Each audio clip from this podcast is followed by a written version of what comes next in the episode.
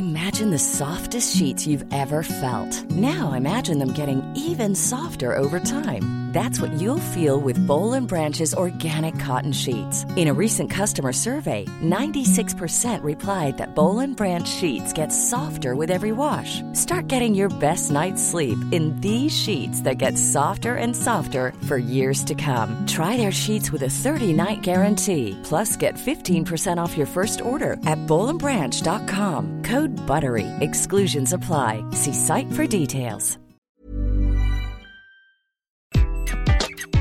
Bonjour, dans cet épisode, je vais vous expliquer comment gérer la démission d'un collaborateur ou d'une collaboratrice. Je suis Gaël Châtelain-Berry, bienvenue sur mon podcast Happy Work, le podcast francophone le plus écouté sur le bien-être au travail. N'hésitez surtout pas à vous abonner sur votre plateforme préférée, cela vous prendra deux secondes. C'est très important pour que Happy Work dure encore très longtemps et en plus, de vous à moi, cela me fait super plaisir. Alors, comment gérer la démission d'un collaborateur ou d'une collaboratrice?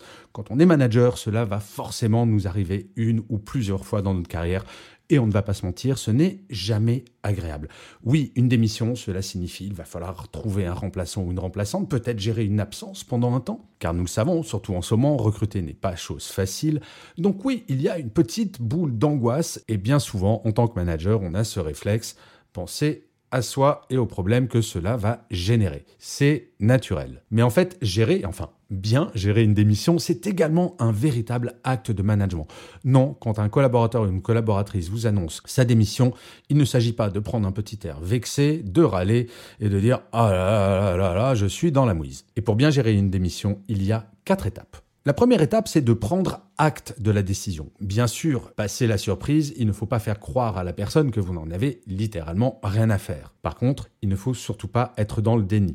Il ne faut pas que la première réaction soit oh, mais t'es sûr, tu veux vraiment partir, on peut pas faire quelque chose?" Non, il faut prendre acte, poser sa démission, aller voir son manager pour dire je vais partir, c'est un petit peu comme une rupture amoureuse. Ce n'est pas simple pour la personne qui part. Et donc, il faut respecter cet acte, il faut respecter le courage de la personne et donc lui dire Ok, j'entends, tu veux démissionner. La deuxième étape, c'est de comprendre la décision et d'expliquer à la personne, je ne vais pas essayer de te convaincre de rester, mais j'aimerais comprendre qu'est-ce qui aurait pu faire que tu restes ou qu'est-ce qui t'a motivé au contraire pour partir. Il m'est arrivé dans de rares cas que dans cette phase, nous trouvions un terrain d'entente avec la personne et que finalement, elle ne démissionne pas. Mais très honnêtement, c'est la règle des 80-20.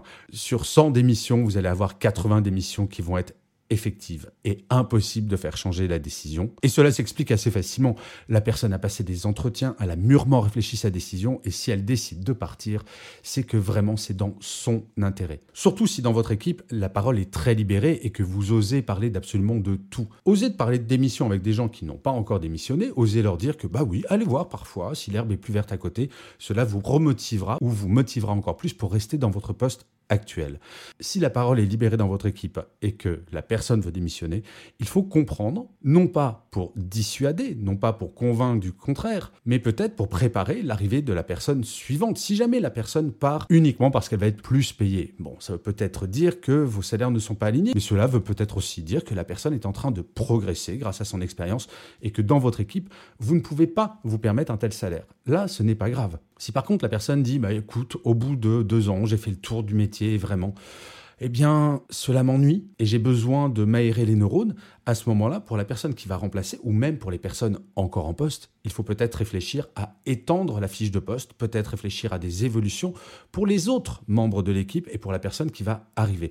Comprendre toutes les raisons de cette démission vont vous permettre de mieux gérer, de mieux appréhender votre équipe telle qu'elle est aujourd'hui et telle qu'elle sera demain. La troisième étape, c'est bien entendu de préparer un rétro-planning. La personne démissionnaire ne va pas partir du jour au lendemain. Par contre, il faut faire attention à ne pas faire tout pour que la personne reste le plus longtemps possible. Il s'agit de construire un rétro-planning qui va respecter les impératifs des uns et des autres. Le démissionnaire qui, une fois, on le sait, qu'on a un nouveau poste, on n'a qu'une envie, c'est d'aller dans cette nouvelle entreprise. Et nous, en tant que manager, on n'a qu'une envie, c'est que la personne reste le plus longtemps possible, si possible, jusqu'à ce que la personne qui va remplacer le démissionnaire ou la démissionnaire arrive. Ce n'est pas toujours possible. Donc définir un rétro-planning donc définir un rétro-planning va permettre de s'organiser. Il s'agit de trouver un vrai compromis entre la volonté de départ et vous, l'organisation de votre équipe. Et là, il faut que ce soit très posé, de dire à la personne, eh bien écoute, quelles seraient tes attentes en termes de délai, comment est-ce que tu vois les choses, et de faire parler la personne. Vous apercevrez qu'un démissionnaire va bien souvent proposer des solutions très constructives, surtout si vous avez de bonnes relations avec la personne. Et c'est avec ce rétro-planning que vous allez pouvoir construire la suite avec le nouvel arrivant, mais également de gérer la période avec les autres personnes de l'équipe. Car une personne qui va partir, oui, cela va faire que les autres membres de l'équipe vont se questionner et se dire et pourquoi pas moi? Oh, c'est sympa ce qu'il va faire. Pourquoi est-ce que je démissionnerai pas? Et donc, faire un rétro-planning va permettre d'organiser l'équipe, peut-être d'enrichir la fiche de poste d'autres membres de l'équipe qui auraient pu s'ennuyer. Bref, c'est une opportunité pour revoir l'organisation de l'équipe et pour remobiliser les troupes et surtout pour éviter que cette démission ne démobilise et ne démotive les membres qui, eux, seront encore là. Et la quatrième étape, c'est de préparer la suite en collaboration avec le démissionnaire.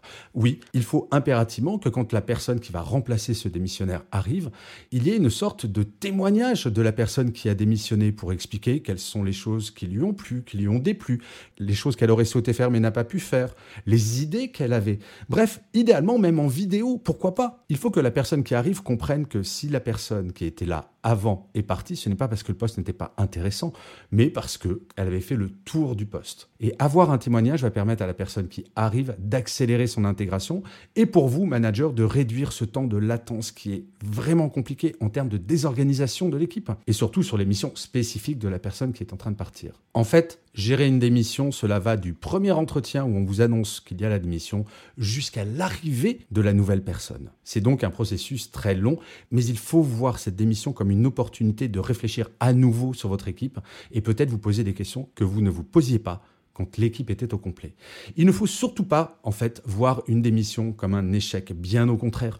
Si votre équipe fonctionne bien entre elles, une démission, et c'est comme cela que je l'ai bien souvent vu, c'est finalement un petit peu grâce à nous, les managers, nous faisons grandir en termes de compétences chaque membre de notre équipe. Et à un moment, bien entendu, dans le cadre de mon équipe, la fiche de poste va être un petit peu fermée. On ne peut pas étendre ad vitam le champ des responsabilités. Par exemple, si la personne démissionnaire souhaite prendre un poste de manager, s'il veut rester dans l'équipe, le seul moyen, c'est qu'il prenne mon poste. Je ne suis pas très motivé pour cela.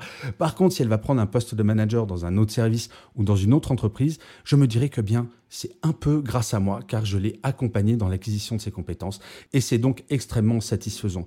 Tout manager devrait considérer chaque membre de son équipe comme un démissionnaire potentiel, non seulement pour être attentif à l'intérêt au quotidien du travail, mais également pour faire grandir le nombre de compétences de la personne pour qu'un jour elle pose sa démission. Donc oui, je vous l'affirme, une démission c'est presque, je dis bien presque, une bonne nouvelle pour un manager. Je vous remercie mille fois d'avoir écouté cet épisode de Happy Work ou de l'avoir regardé si vous êtes sur YouTube. N'hésitez surtout pas à mettre des pouces levés, des étoiles, des commentaires, à partager cet épisode autour de vous. C'est comme cela que Happy Work durera encore très longtemps. Je vous dis rendez-vous à demain et d'ici là, plus que jamais, prenez soin de vous. Salut les amis.